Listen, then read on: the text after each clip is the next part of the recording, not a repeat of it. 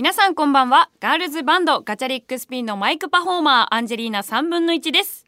アンジェリーナ3分の1の A 世代ラジオ始まりました。この番組は現在21歳の私アンジェリーナ3分の1が持ち前のトーク力とアルコール分解能力で集めた愉快な仲間たちと共に新たな世代 A 世代を生み出していく番組です。今日はですねこの浜松町に向かうまでにねちょっとあのクラウンさんの方でね私がいるレーベルなんですけどそのレーベルの方で取材をしてからこちらに向かってきました。でねもう雨がひどかったんですよ今日。久々にちょっとあ雨を浴びましてあなんかすごい湿気で前髪も崩れて嫌だなみたいに思ってたんだけどそのクラウンに行くまでにさお兄ちゃんが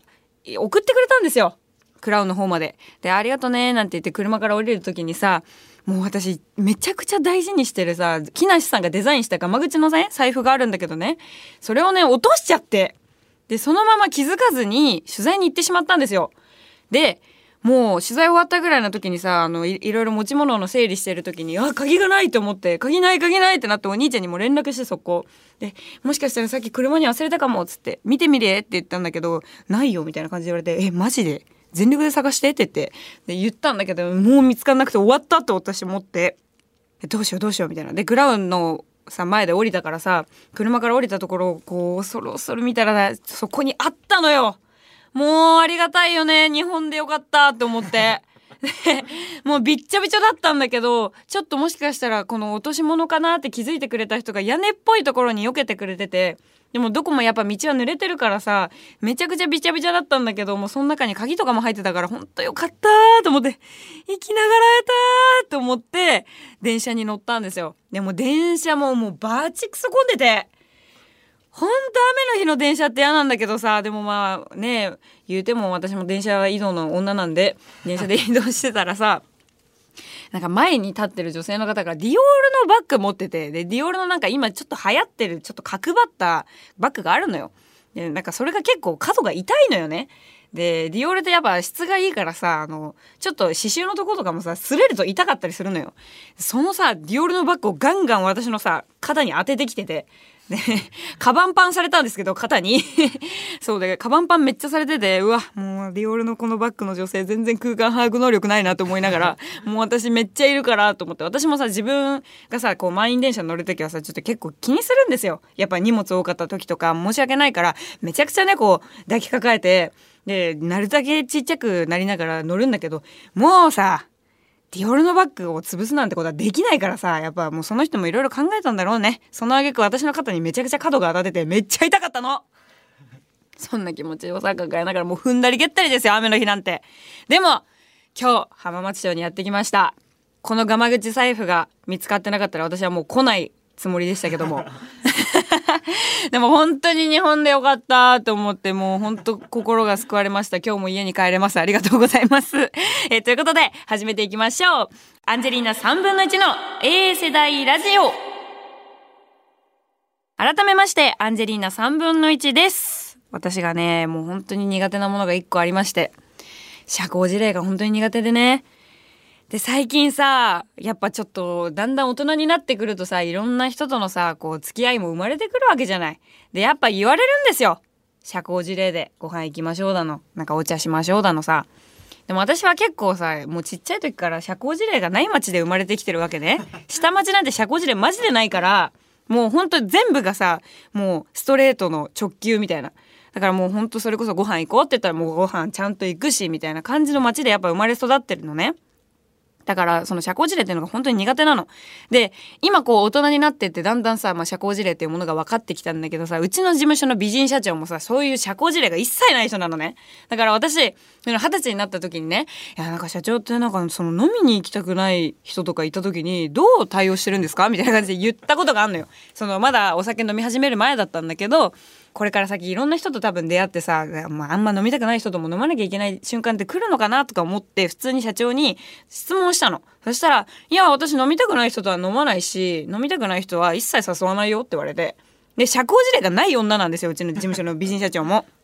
で、やっぱ、そんな環境下で育ってるわけ。だから、私にもないわけよ。社交辞令なんてものは一切。なんだけど、先日ね、あの、ミルクさんのライブ行ったのよ、私。そのことをね、あの、レコメン、木曜レコメンで、あの、ミルクのメンバーの吉田仁人さんがまた触れてくださってて、オープニングトークで。で、その時に、まあ大体アーティスト同士とかがこういう関係を持った時に、あの、ライブ行きますね、みたいな会話をするじゃないですかと。で、そんなもんは大体が社交辞令なんだと。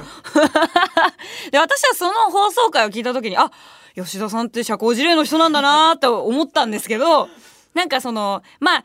お互いやっぱ忙しいからライブ行きたいですとかライブ来てくださいっていうやり取りもまあするけどなかなか行けない人の方が多いっていうことを多分言いたかったんですよね。でそんな中あのアンジーさんはもうすぐ日程を合わせて来てくださったと。であの人は社交辞令の人じゃなかったみたいな感じで言ってくださってて。とにかく私はまああのレコメンがきっかけにね音楽的にもすごく努力しててあのちゃんと私に対してもね、こう、バンドに対してのリスペクトがある人だったから、あ、じゃあもうそれはもうこっちもちゃんとリスペクトの心を持ってライブに行くのが、もう下町の人情だろうみたいな気持ちで行ったわけなんですよ。まあそんなこんなで、私は本当に社交辞令が苦手な女で。でもさ、周りはそうじゃないわけよ。もうあれやこれやでさ、全然ご飯に行く気のない人に対してもさ、え、ご飯行きましょうね。え、飲み行きましょうね。え、どれぐらい飲まれるんですか？みたいな。行く気ないなら聞かなくてええやんみたいなことを バンバン聞いてくる人もいるのよ同世代とかさ、それはもう何の世代にも関わらずね。で、私がもう本当にトラウマな出来事が一個ありまして、もうそれこそ数年前にね、お会いした女性の先輩がいてね、で、その人とお会いした時はまだ私も10代だったから、お茶しに行こうねってお話をしてくれたんですよ。一時こうね、いろいろ関わることもあったから、ちょっとそれが落ち着いた時に、あの、お疲れ様会しようね、みたいな、お茶しようね、みたいな感じで言ってくれる先輩がいて、女性の。で、私も、なんかまあ、お世話になったし、あ、お茶行きたいなって思って、で、じゃあ、あの、日程組もうね、みたいになって、その連絡先も交換して日程組んだんですよ。で、一回組んだものの、ちょっとまあ先輩もお忙しいからリスケになってしまって、もうまた別日にしようみたいな、日を改めようねみたいな感じで、なくなったんですよ。で、私もそれが結構ちょっと、まあ、寂しくて、じゃあ次いつ行けますかねみたいな感じで私聞いたのよ。そしたら、あの、あ、じゃあちょっと日程あげてくれるって言われたから、私が、あ、この人、この人、この人、この日行けますみたいな、もう5パターンぐらいの日程をお渡ししたんですよ。そしたら、ああ、全部5日間埋まってるね、みたいな感じで言われて。ああ、そっか。まあ本当に忙しいからしょうがないかって、まだ純粋ですからね、私も10代だから。だから、あ、そっか、忙しいからしょうがないなと思って。で、じゃあ逆に何日を空いてますかみたいな感じで言ったら、あ、分かった、ちょっと待ってね、連絡する、確認して連絡するねって言ってから、もう1年連絡来なかったんですよ。え、まだ確認してる？そうで、それで1年から連絡が来なかったから、もうさすがに、あ、行く気なかったんだな、これ社交辞令だったんだなって私思ったのよ、その時。まだ当時10代だったんだけど、それでちょっと寂しくなっちゃって、あ、なんかこれが社交辞令か、みたいなのをこう体感しちゃって、でそっからちょっとなんか、あなんか自分もこれされたら寂しいから自分もこうあんまご飯行きたいと思わない人に対してそういうのやめようって思っててで1年間ま連絡来なかったんだけど久々にまあ年明けにね連絡が来たんですよ1年越しに。前の年明けにね。で、明けましておめでとうございますと。えー、今年も一年よろしくお願いしますみたいな、まあ、ありきたりな正月の挨拶ですね。で、来た後に、あ、明けましておめでとうございます。こちらもよろしくお願いします。みたいな感じで返したのよ。で、私はもうその一年の経験を経てるから、もう未練も何もないの。別にその女の先輩に対して、あ、もうご飯行きたいなとかもないし、話したいなとかもないし、あ、もうこの人はもう、そういうちょっと社交辞令の人だから、別に誘ったとて目が出ないから、まあいいやと。もう、元カノみたいな。もうなんか元彼女みたいな。もう未練ないですみたいな。もう踏ん切りつきまして新しい彼女作りますみたいな感じの低層だったの、心の中で。そしたらさ、ご飯行こうって言ってくんだよ。先輩が。で私はもう、もう分かってんのこの1年、1年間スケジュールずっと考えてくれてたのかもしんないけど、1年間ずっと連絡が来なかったから、あまたこれ一気吐くようにご飯行こうっていうタイプだと思って、もうそんなもう、いいて、いいてって思いながら、あ、そうですねって言ったの。で、じゃあ本当にこの人がマジでこの1年のそのいろんな経験を経て気を改めて行きたいと思ってくれてんのかなともちょっと思ったわけね。まだ当時純粋な私は。だから、あ、じゃあ日程合わせるんで、あの日程くださいって言ったの。まあ、くださいっていうか日程あげてもらえたら調整しますみたいな感じで言ったのよ。そしたら、分かったみたいな。すぐ連絡するみたいな。ちょっと日程マジで本当に合わせに行くから、ちょっと待っててねみたいな感じで来て、はーい、待ってますって言ったら、あの、すぐ連絡するからって言われて、お、なんかすぐ連絡するって言われたみたいな感じで、で、また携帯閉じたら半年連絡来なかったんですね。えっ、ー、と、まだスケジュール確認してる？で、半年経って、たまたまよ、地元でお会いする機会があったわけよ。で私ももうその1年半そんなこんなでもうなんかよくわかんない関係が続いてるから よくわかんない関係っていう意味深な言い方もおかしいんだけどそれで、ね、あ久々に会った時に「ああ久々!」みたいなすごいフレンドリーで来たのね私もちょっと半信半疑になってるわけよその先輩に対して「ああ、お疲れ様です、みたいな。あ、お元気してました？みたいな感じで言って、向こうも、え、めっちゃ元気だったよ。なんか、ほんと1年半前よりめっちゃ可愛くなったね。みたいな感じで言われて、あ、ありがとうございます。みたいな感じで、ちょっと激渋な顔で見てたんだけど、そしたら、またなんて言ったと思う？早くお茶しようね お前はお茶しかせんのか？いや、いいよ。お茶しようは分かった。ただ、もう口約束やめろって思って やめろって思って。もう私はもうその一年半のさ、もうタイムラグがあるから、もうなんかタイムスリップしたのかな、過去にって思うぐらい、新鮮な気持ちでお茶しようって言われたから、もうドン引きしちゃって、普通に。で、なんかもう、もう行く気ないのに言わなくていいですよみたいな感じで私ももう言っちゃいそうにな なって。でも言えないじゃんそんなこと先輩に。だからかまあまたまただけ言ったんだけどもうまたまただけ言ってもうじゃあお疲れ様ですって言ってもう指さしてもさよならみたいな感じで言ったんだけどさもうもう振り返った瞬間もう私真顔だよねもう普通に。ああもうまただよまただって思って。もう何なんだろうこの行く気もないのに誘うだけ誘えばコミュニケーションつながるって思ってる人はマジコミュ力ないなと思った私。でも本当やめてくれと思っててでそんなもう悩みがめちゃくちゃあったのよ。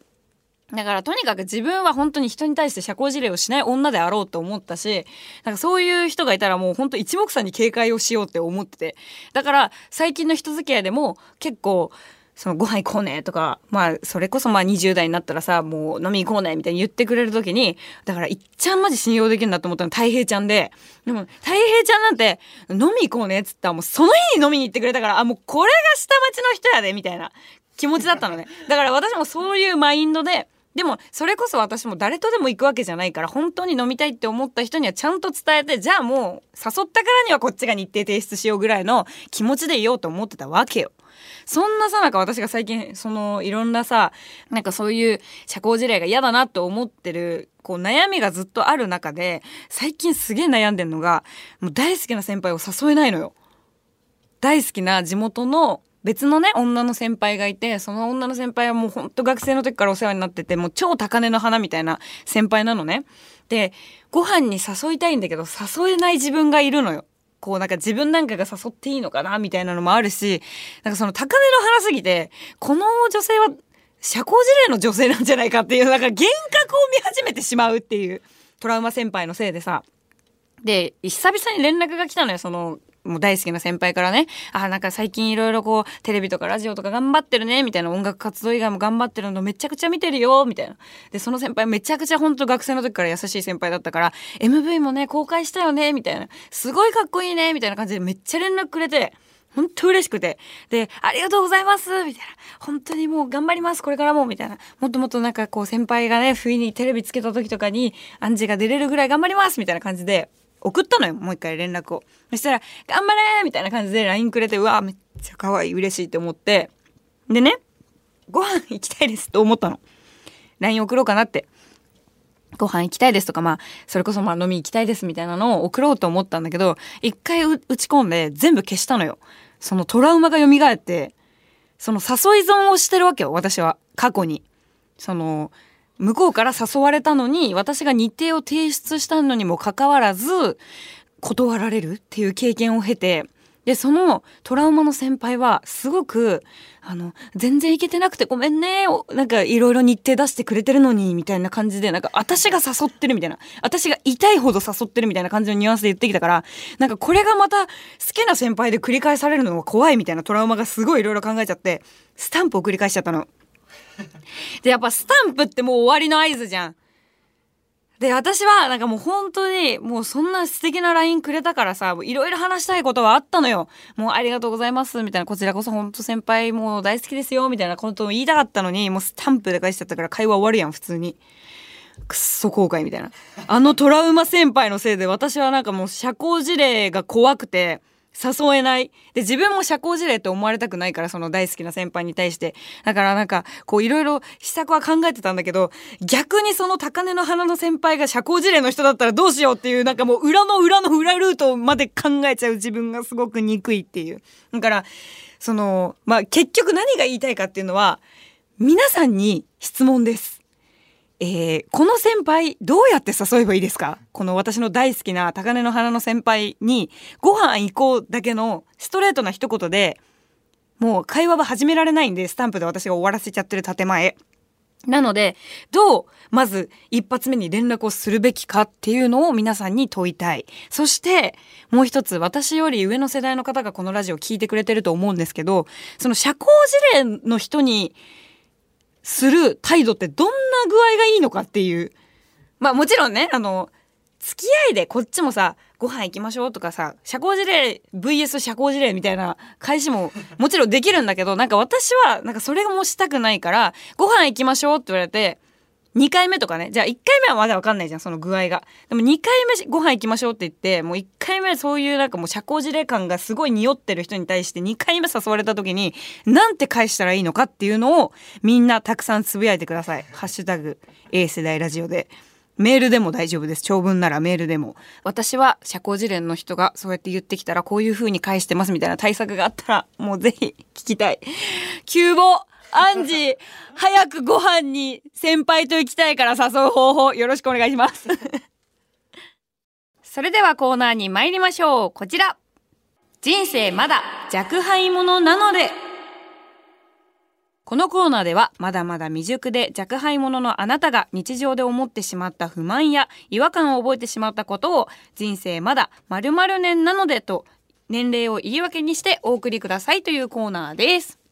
ラジオネーム味付けこんにゃくさんからです。神奈川県の50歳の方です、えー、この間、えー、会社帰りにエレベーターに乗った時の話です。上司が乗り込もうと小走りでやってきたので慌てて開くボタンを押したらとっさのことだったのでボタンに書かれた文字を見間違え閉めるボタンを押してしまいアメリカのコメディ映画みたいなドーンという音とともに上司がドアに挟まれてしまいました。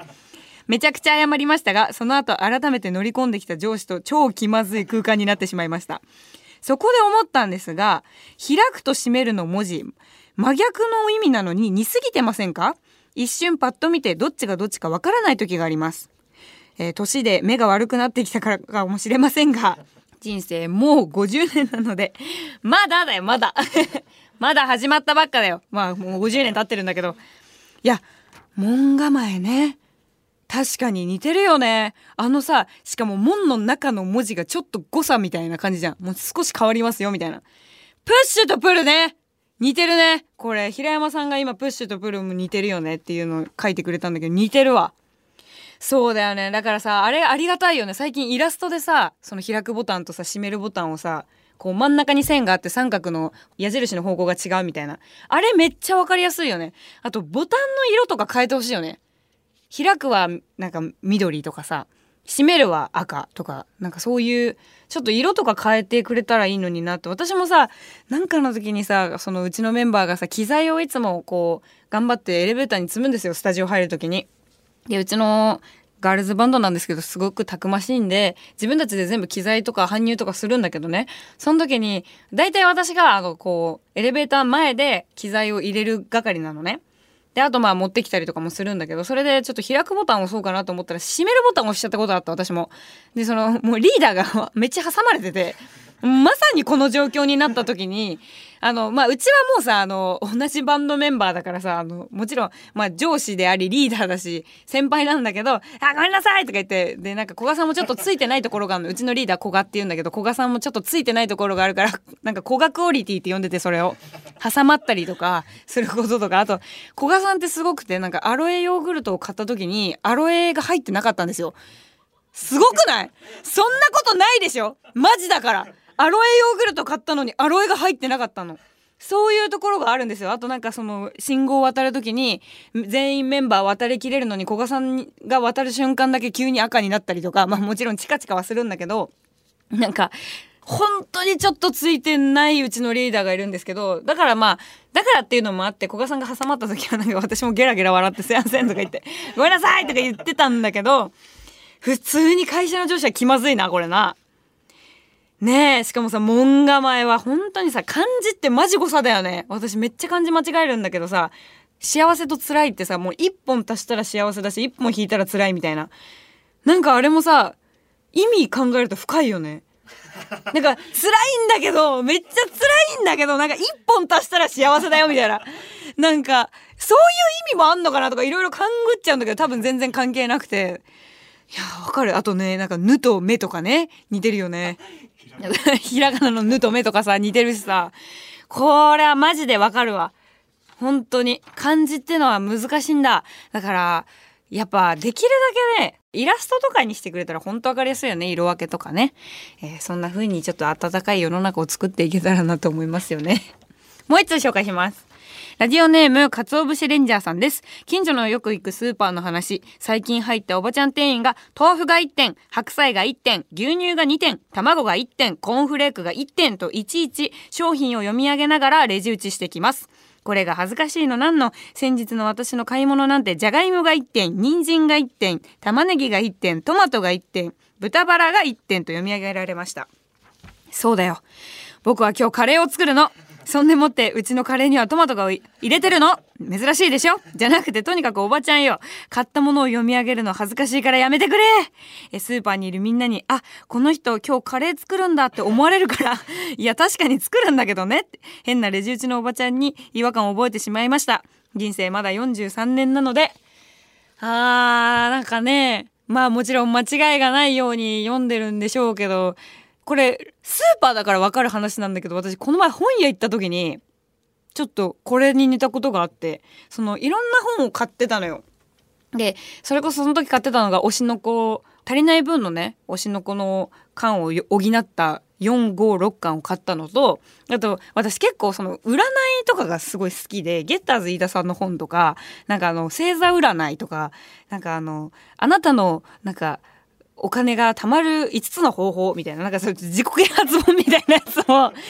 ちょっと気になって興味本位で買ったのよ。で、なんか私結構そのお金をさ、なんかもう今ある分は今使っちまえみたいなタイプだから、なんかお金を貯める方法とか、なんかあなたの幸せ、なんか幸せになるための3つの法則とか、なんかいろいろあるじゃん、そういう。なんかその本を買った時に、初めはいいんだよ。あ、推しの子の4巻と 5, 5巻と6巻を、えー、1点ずつ、えー、ありがとうございますって。で、ゲッターズ飯田さんの、えー、なんか、なんか時計のなんとかかんとかの、なんか銀のイルカ座の本を1点。みたいな。で、なんかあなたが幸せになる3つの法則を1点。えそしてお金が貯まるなんとかかんとかの本が1点みたいな感じで全部読まれて、めちゃくちゃ、なんかもう、こいつ何に振りたいんだよみたいな感じの、すごい、なんか横の、ちょっとサラリーマンみたいな方もレジをこう待ってたんですけど、なんか私、二度見されて、あ、確かにこのピンクでちょっとサイケデリックなイメージだったら占いとか自己啓発本好きだよな、みたいなノリですごい見られたんですけど、ちょっと興味本位で買っただけだったからめちゃくちゃ恥ずかしくて、初めの推しの子までは良かったんだけどね。なんかすごい複雑な感情になりまして、あの全然私あれですよ、あの病んでるとかじゃないですよ。なんだけど、あの、ちょっとね、あの、歌詞とか書くときとかに、あの、そういうちょっといろんな本を読んで、自分の、自分にない感覚っていうのを小説から得るみたいなこととかもあるのね。まあ今回は小説じゃなくて自己啓発本だったんだけど、なんか、その、あ、なんかそのいろんな人が提示する幸せの形って何なんだろうと思ってそのあなたを幸せにする3つの法則みたいなやつを本を買ったのよ。で、あのお金が貯まるなんとかの方法みたいなのは本当にお金を貯めたかったからちょっと一回誰かのさを参考にしようと思って。なんかあらゆる大人の人からお金の貯め方を聞いたんだけど全部ダメだったから なんかちょっと一回本に頼ってみようかなっていうので買ってみたんだけどそれを読み上げられちゃって本屋で読み上げられることってあるんだって思って。やっぱでもあれなのかもね。もしかしたらその